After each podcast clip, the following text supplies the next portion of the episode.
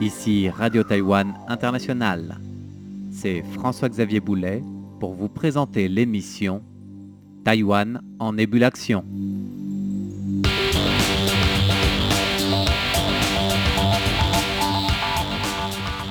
Dans le domaine de l'innovation à Taïwan, impossible de ne pas évoquer Xu Jiezhong, un nom très connu pour les inventeurs, pour l'innovation, lui qui a été récompensé à plusieurs reprises pour les produits qu'il a développés, pour ses idées visant à améliorer le quotidien et qui a lancé il y a plus de trois ans maintenant la plateforme intitulée Hozi, H-O-Z-Z-I, et qui se veut une vitrine de présentation des meilleures contributions, inventions, innovations, qu'elles soient primées ou non, pour les faire connaître et en même temps présenter un petit peu tous les résultats de cette matière grise en ébullition à Taïwan et au reste du monde.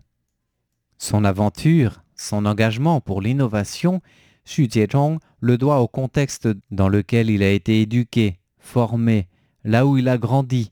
Ce sont un petit peu tous ces ingrédients qui ont fait cette recette de réussite et qui, alors qu'il n'a que 30 ans, lui permettent d'avoir une grande maturité et un recul parfois déconcertant dans son domaine. Mais pour comprendre son parcours, il faut commencer par le début qu'il nous relate tout de suite. Je crois que je suis beaucoup redevable de l'éducation inculquée par mes parents. Comme ils ont vécu à l'étranger, notamment au Royaume-Uni, ils ont un regard assez large et diversifié, et dans leur approche, ils essayaient de toujours respecter et écouter le point de vue des enfants. Je me souviens notamment que lorsque je leur posais des questions pour savoir ce qu'était tel ou tel animal ou bien cette plante, ils ne me répondaient pas tout de suite. Ils utilisaient ma curiosité pour chercher la réponse à partir de mon expérience. Souvent on prenait même la voiture pour aller chercher ensemble, en observant la nature. Et je me souviens même mes parents me dire qu'ils ne savaient pas, et du coup, on cherchait vraiment ensemble pour connaître telle ou telle chose. C'est le vécu, l'expérience qui nous apportait ainsi la réponse ou la solution que nous cherchions. Toute cette approche est un processus qui m'a énormément influencé.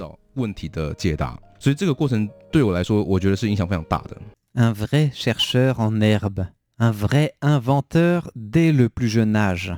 Car en effet, à ses 7 ans, Xu Jiechong se distinguait déjà. Alors pas par rapport à une grande invention, il aime à dire qu'il n'a pas créé la poudre à canon, mais en cherchant une solution à un problème bien pratique qui était le sien, il a compris qu'il pouvait contribuer à son domaine, à l'amélioration de son quotidien et donc de celui des autres.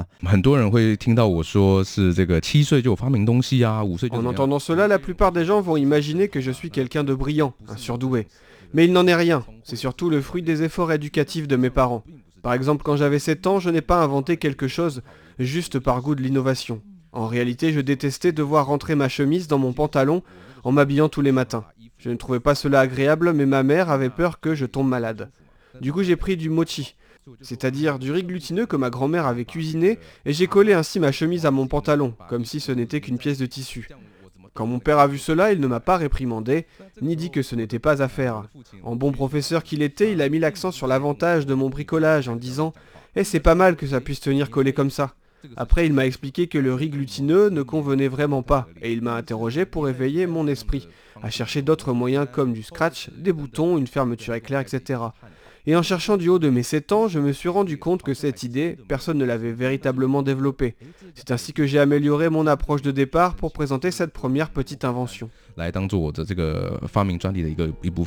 Son père et l'association d'invention pour les jeunes l'ont encadré, encouragé, et c'est aussi une part de l'éducation que de pousser un jeune à réaliser à partir de son expérience car à cet âge, la capacité d'inventivité reste limitée à son expérience, à son environnement. Mais même sans proposer quelque chose de parfait, ils ont, ces adultes, décidé de le récompenser officiellement pour son invention, sa création, ou plutôt l'approche qu'il avait, plus qu'un réel produit, c'est sûr, mais là encore en vue d'aller de l'avant. Xu Jiechong se souvient aussi, à peu près au même âge, avoir tenté d'améliorer le système des ampoules pour qu'elles soient plus optimales et qu'elles éclairent à 360 degrés, et pas seulement que la partie avant de l'ampoule, mais aussi du côté du culot. En réalité, il voulait imaginer un système de réflexion de la lumière ou de réverbération pour un éclairage élargi. Mais l'idée n'a pas pris. Il avait été déçu, en effet, d'entendre son père, professeur, tuteur, lui dire que des personnes travaillaient déjà sur ce concept et avaient mis au point ce genre d'amélioration. Donc, ce ne serait pas une invention. Quelle déception pour le jeune Xie Chuchong. Et pourtant son père de l'encourager, car ce n'est pas un échec, disait son père, d'avoir une idée comme celle des grands. Inventer, ce n'est pas être à tout prix le premier à innover pour innover, mais trouver quelque chose qui soit utile, qui contribue au développement, et donc ne pas chercher l'original pour l'original à tout prix. Là encore, une affaire d'éducation et d'apprentissage qui va marquer Xu Jiechong. Au lycée, il est distingué encore plusieurs fois pour son esprit innovant, en cherchant le plus qui améliore une création, un TP ou une réalisation faite en cours. Ce qu'il veut, c'est que ce qu'il crée ajoute une fonctionnalité ou quelque chose d'utile.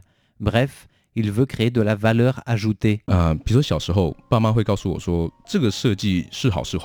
Quand j'étais plus jeune, si j'inventais un design ou quelque chose, on en discutait avec mes parents pour analyser les points forts et ce qui n'allait pas.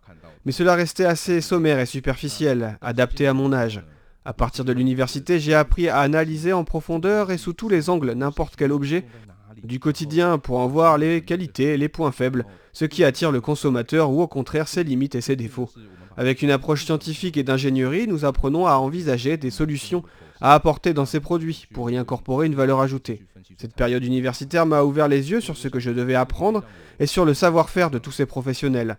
C'est aussi à l'université que j'ai pu prendre part à un concours organisé par le gouvernement, la compétition YouStart. J'ai profité de cette occasion pour mettre en pratique un projet qui me tenait à cœur depuis plusieurs années, d'autant que j'ai grandi aussi en partie à l'étranger en suivant mes parents. J'ai remarqué que le travail de traduction était parfois difficile et que les logiciels existants, comme Google Traduction, restent trop limités. À la limite, en passant par une phrase du chinois vers l'anglais, vous pouvez obtenir une idée approximative.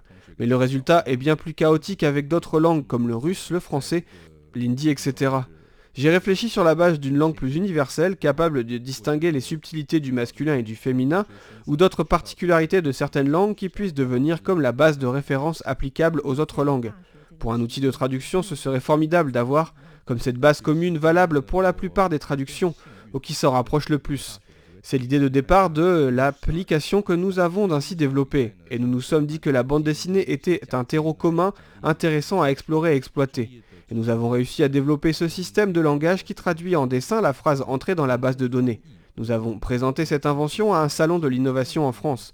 Et je me souviens qu'une délégation du ministère des Affaires étrangères est venue sur le salon et juste à ce moment-là, il n'y avait pas l'interprète. Il n'y avait pas meilleure occasion de présenter notre application que de l'utiliser simplement pour dialoguer et nos propos étaient transcrits en dessin que l'autre partie pouvait comprendre, le dessin étant universel. Séduit sur le champ, notre intervention a reçu le prix spécial de la diplomatie française. Et le jury du salon nous aussi décerné une médaille d'or pour cette même invention.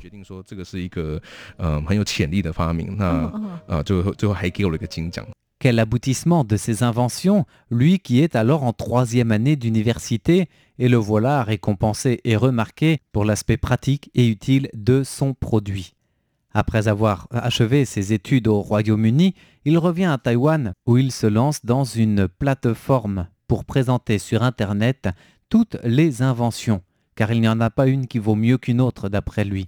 Et c'est fort de cet esprit qu'il affiche et promeut tous les produits inventés par Taïwan, des Taïwanais, pour les faire connaître.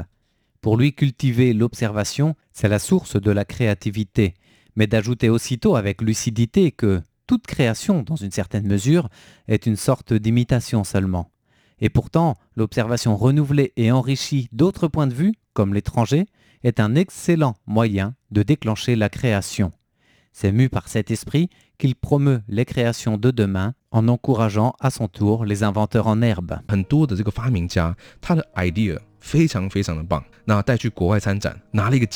Il existe énormément de bonnes idées, des inventions déjà réalisées ou en passe de lettres et qui méritent qu'on s'y arrête et qu'on les découvre. Combien de ces inventions excellentes qui étaient primées d'une médaille d'or à l'échelle internationale tombent aux oubliettes juste après C'est à partir de ce constat que j'ai lancé cette start-up de design inventif. C'est-à-dire que quelqu'un invente un nouveau produit ou développe une idée innovante peut passer par nos services pour mettre en valeur son produit, le développer et le faire connaître. Nous, nous voulons être une plateforme de valeur ajoutée et de visibilité des innovations. Nous assurons un service de publicité, de présentation.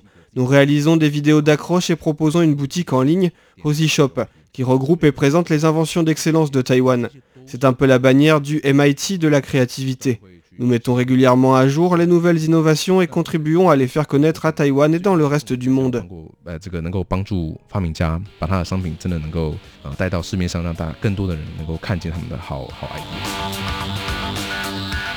Et bien voilà pour le parcours étonnant et riche en matière d'invention et de créativité de Xie Chong et de ses ambitions. Nous arrivons au terme de l'émission Taïwan en ébullition qui vous était présentée par François-Xavier Boulet pour Radio Taïwan International.